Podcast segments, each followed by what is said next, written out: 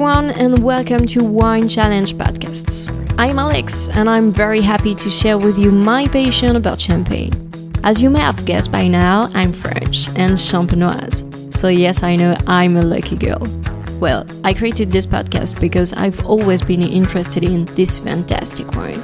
And here I want to focus on the emotional side of champagne making. I really love to go behind the scenes here in Champagne, in each winery, meeting people, you know, learn about the life story of each wine grower and about their experience. And in my opinion, wine is an adventure, a human adventure. So come with me to learn more about your favorite champagne wines and let's meet the vigneron and the vigneron who make them. And today, let's go to Ambonnay for this first episode in English to meet Francis Egly from the Champagne Egly-Ouriet. So let's go and enjoy your listening. Hello, Francis. Bonjour, Alexandra. Thank you very much for your welcome at the domain. I'm very glad to meet you because your wines are among those that have had the greatest impact on me. So I have a special memory associated with one of your wines uh, so I'm very happy to be here and learn more about you. Well, to begin with, I will let you introduce yourself. Je m'appelle Francis Egly. Euh, c'est moi qui s'occupe maintenant de la maison Egly. My name is Francis Egly, and I'm currently in charge of Egly-Ouriet Estates, vineyard and winery. We've been located in Ambonnay for four generations. Ambonnay is a Grand Cru village, mainly planted with Pinot Noir in the Côte des Noirs. But we also have different plots in other villages, and our estate currently has about 42 acres under vine. Has your winemaking philosophy always been more or less the same, or did you bring some new ideas when you took the domain over from your parents? Je crois que, comme beaucoup, on a pas mal évolué. Euh, moi, je suis revenu sur l'exploitation um, dans les années. I think that, like many others, we've made significant progress. I came back to the state in the 80s after my military service, and I worked in the vines and in the cellar with my father for about 10 years. Then, in the 90s, I became even more involved in the uh, decision making process. And in um, 1995, we introduced significant changes in terms of vinification and vine management. Because even if the vines had always been well tended, we've designed new methods. We aren't organic, but we obviously have an approach of respect for the environment. And from as far back as you can remember, have you always been passionate about being a wine grower or did it come a little later? J'étais fils unique, donc euh, mes parents comptaient un petit peu sur moi pour euh, évidemment euh, reprendre. I was the only son, so my parents were counting on me to take over the estates, and this happened quite rapidly. Uh, I got very quickly interested in the vineyards and then uh, in winemaking. I was also lucky enough to meet a lot of wine growers and people from the wine world who took me under their wing and introduced me to different people. Uh, this definitely helped me gain a clear perception so that I was able to make quick progress from 1995 onwards. Are you referring to any particular people? J'ai eu quelques amis euh, bourguignons qui sont I had some friends in Burgundy, who by the way are still my friends. A prominent winemaker named Dominique Laurent taught me a lot and really opened my eyes. He never told me much because I think that being a winemaker is really something very personal. So, in fact, uh, there is no magic formula you, you can pass on. On the other hand, you need to have sensitivity. And I was perhaps lacking that sensitivity concerning the wine we were elaborating on the estate. And from that point of view, this friend of mine has taught me a lot. And with regard to your parents, uh, was the transmission quite simple or was it sometimes a bit conflicting? Non, ça s'est pas trop trop mal passé. No, uh, actually, uh, it didn't go too bad, I, I would say. As I was the only son, it was obviously easier for me. And then I'm a person of strong character. People who know me will tell you that. So at some point, I had to be able to express myself, I think. Uh, that's just what my parents understood, and so logically I took over. And is it easy to find your place? Moi, j'impose rien, j'ai jamais rien imposé. I, I don't impose anything. I've never imposed anything on anyone. I've moved forward with my ideas. I think that 25 years ago it was easier than today as we had a little less pressure. But now the state has earned some reputation. So, in a way, I, would say that these days making mistakes is not an option. People expect us to have a fairly high level of quality, and that's what we try to deliver. But 25 years ago, there was less pressure on our shoulders. So that's why my children have come back to work with me. I'm particularly careful not to put pressure on them because it wouldn't be helping them. And with regard to your children and therefore to your own transmission, how do you handle it? Is it easy for you to say that you release the control little by little? Ouais, ouais, ça me pose aucun problème. Oh, yes, definitely. Uh, I have no problem with that. I have two children, a son who is 24 and a 26 year old daughter. Both of them have now helped me on these deeds. I'm really proud of it because it's a success for me to have them coming back. And I think they're going to find their place here. It's quite easy because my son likes to work the land, so he's keen on working in the vines. Uh, Clemence uh, likes the vineyards too, of course, and uh, she too participates in all the work in the vines. But she's also more involved in the uh, commercial side of our activities, and that suits her perfectly. So we've actually reached an easy balance. And today, what is the concept you want to implement in your wines? Oula, un vaste sujet là. L'approche a été This certainly is a euh, broad subject. We've had um, Burgundy-like approach, if I may say so. The idea is first to have more full-bodied wines. We found that maybe some champagnes lacked a little bit of structure, were lacking in body. So we try to make rather stronger champagnes. Now, to achieve that, we have to reach a high level of maturity. Everybody knows that Egly likes to harvest quite ripe, and at the same time, we also vinify for a very long time in barrels. So all this provides a little more richness, a little more complexity uh, to the wines. And as the wines are aged on lees for almost a year, altogether it brings a little more texture. This is uh, our method here on the estate. And has it always been the case? No, non, ça c'est moi qui l'ai mis en place. euh, Oh, no. années, euh, 80. That's what I introduced in 1995. When I did my initiation in Burgundy and in other places, I understood that it was necessary to move in that direction, with the sole aim of improving the taste and not just boosting our sales uh, or whatever. Uh, at first, it was really a wine centered approach, and the uh, commercial side came afterwards. Uh, we were really focused on creating our own signature. You've mentioned your initiation experience, but what was your educational path? J'ai pas fait beaucoup de- d'études euh, en I didn't have much formal uh, education uh, in wine growing. I didn't even go to school for that. I was a good student, and uh, I was awarded a high school degree in management. And I think I could have continued my education because, as I told you, I was a pretty good student. But there was work to be done in the estate at that time. Um, it was back in the 80s. We were a very small estate, and my parents were counting on me to come back. So I did. And um, after that, the thing is, I met good uh, winemakers, great people, who explained a lot of things to me, or at least who tried to make me a little more familiar with the wine. So everything that you've learned about the vine, the wine, and the winemaking, you learned it all by experience, actually. Oui, pratiquement, ouais. Yes, Je sais pas more or less. pourquoi, les écoles- I- I'm not against schools, mind you, uh, but I think it's a job which requires great sensitivity. But the, the technicalities, you learn them along the way. You learn things every day, and even today, I think, sorry, I can still learn something. Some people may say that they're always right, but no. You always have to be attentive and sensitive to changes and to new developments. You should tell yourself that you're never the best. That's very important.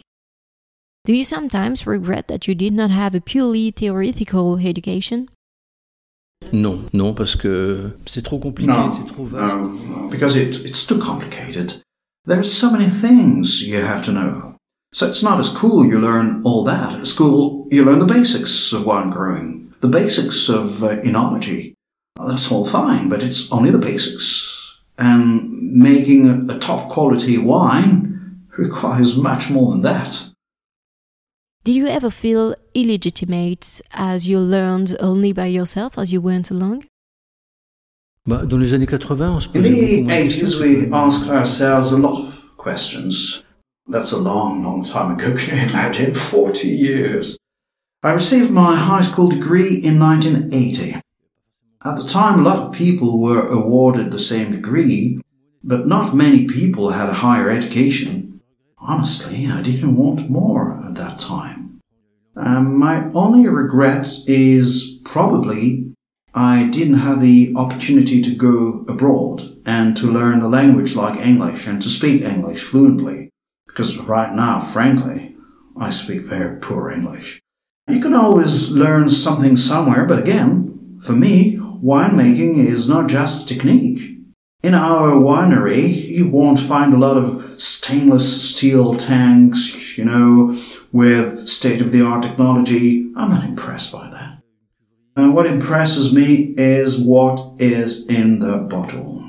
And from there, when there is something that impresses me in the bottle, I wonder how people manage to elaborate such a wine. That's what I'm interested in. And do you like to experiment with new wines? Maybe by tasting new methods in the wine room or in the vineyards? On expérimente toujours un petit We, peu. we were always doing some experimentation. Uh, of course we are. Um, there's nothing that can be taken for granted. Now I know a bit about winemaking, but maybe the new generation will come up with new ideas, and it'll be up to them to take over. But of course, I'll be willing to help them. Do you have any favorite terroir or grape varieties that you like to work with throughout your winemaking career? Bah, on a quelques cuvées maintenant à la maison qui sont devenues. We have some cuvées now that have acquired great reputation, like the Blanc de Noir Vieille Vigne. Uh, we recreated this cuvée a, a long time ago, back in 1989, because the Blanc de Noir was practically non-existent. Uh, at least a few people were making Blanc de Noir. This is the cuvée I would say earned us uh, wide recognition. What we also have here is the red Coteaux Champenois.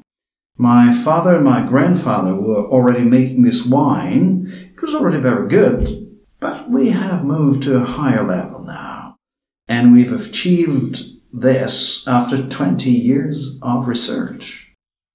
What do you think of these buzz around the Coteaux Champenois nowadays? Oui, on commence à trouver quelques bons coteaux champenois. Yes. Uh, today we are starting to find some good Champenois again, which was difficult 20 years ago. Back then, uh, they were advocating a slightly different style, uh, reflecting the Champagne region of, uh, of that period. Yet this did not necessarily suit the consumers' tastes. Uh, the problem was that the people of Champagne loved their wines. But when the wines left the region, foreign or French customers found that these wines were often a bit light. So we tried to correct that. Now, there's a lot of new winemakers who will certainly follow suit. There are things moving forward, and that's fine. For me, the wine growers are not competitors. I think that, on the contrary, uh, the more we are to offer high quality wine, the more we can drive the appellation upward. And what advice would you give to the new generation of winemakers? C'est un métier de passion. hein. It's a profession that requires passion. I am passionate about my job. I've never had to force myself to do my job. Uh, working in the vineyards is tough, and you should not count hours. In my opinion, that's the message we should be sending to young people today.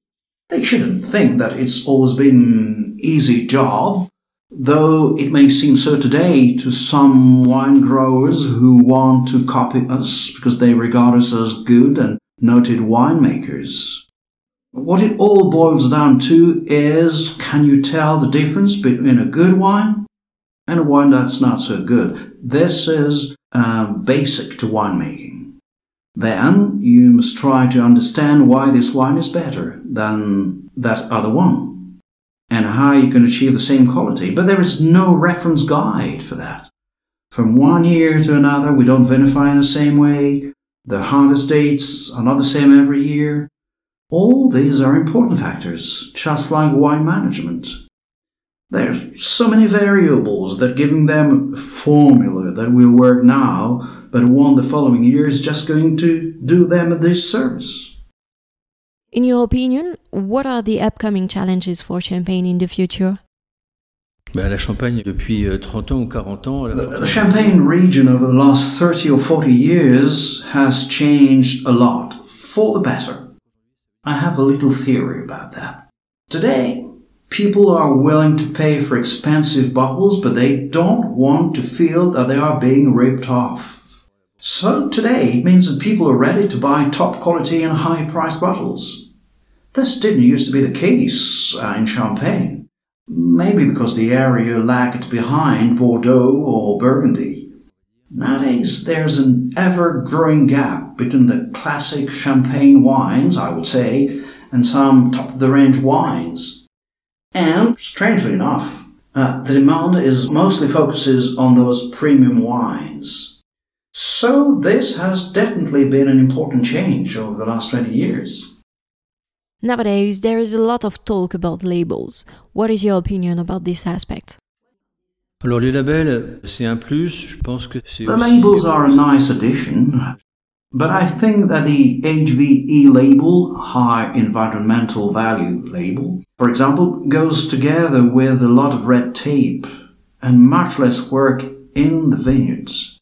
The thing is, I'm interested in what's going on in the vineyard. And again, what interests me is what's in the bottle. I'm not really sure that the labels will completely revolutionize the quality of champagne. Now, it makes the consumer more secure, but I'm not sure that's enough. It's certainly a first step.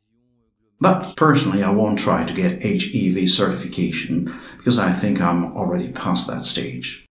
As a matter of principle, my view is that the customers should have confidence in us.